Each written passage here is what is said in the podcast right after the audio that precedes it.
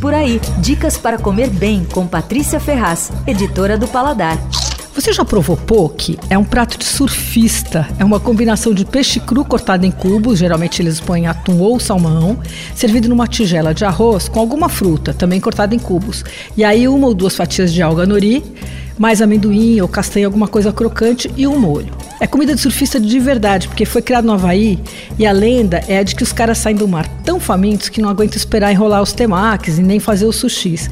E aí um food truck esperto teve a ideia de deixar o arroz já na tigela e o resto meio de jeito ali. Então o surfista só saía do mar, escolhia o peixe, a fruta e em segundo já estava comendo. Bom, o poke virou moda nas praias do Havaí, foi parar na Califórnia e acabou se espalhando pelo mundo. Aqui em São Paulo começou a aparecer no verão do ano passado e agora é febre. Tem vários restaurantes especializados que não param de abrir novos, acho que já tem uns 10. Tem Mr. Poke, High Poke, Poke Poke, Poki. A receita varia muito pouco. Um põe molho de gengibre, outro usa shoyu, um troca manga pelo abacate. O fato é que poke é uma delícia. Claro, dependendo do frescor dos ingredientes, né? Mas é uma boa pedida para um dia quente. Vale provar, mesmo que você não tenha uma prancha.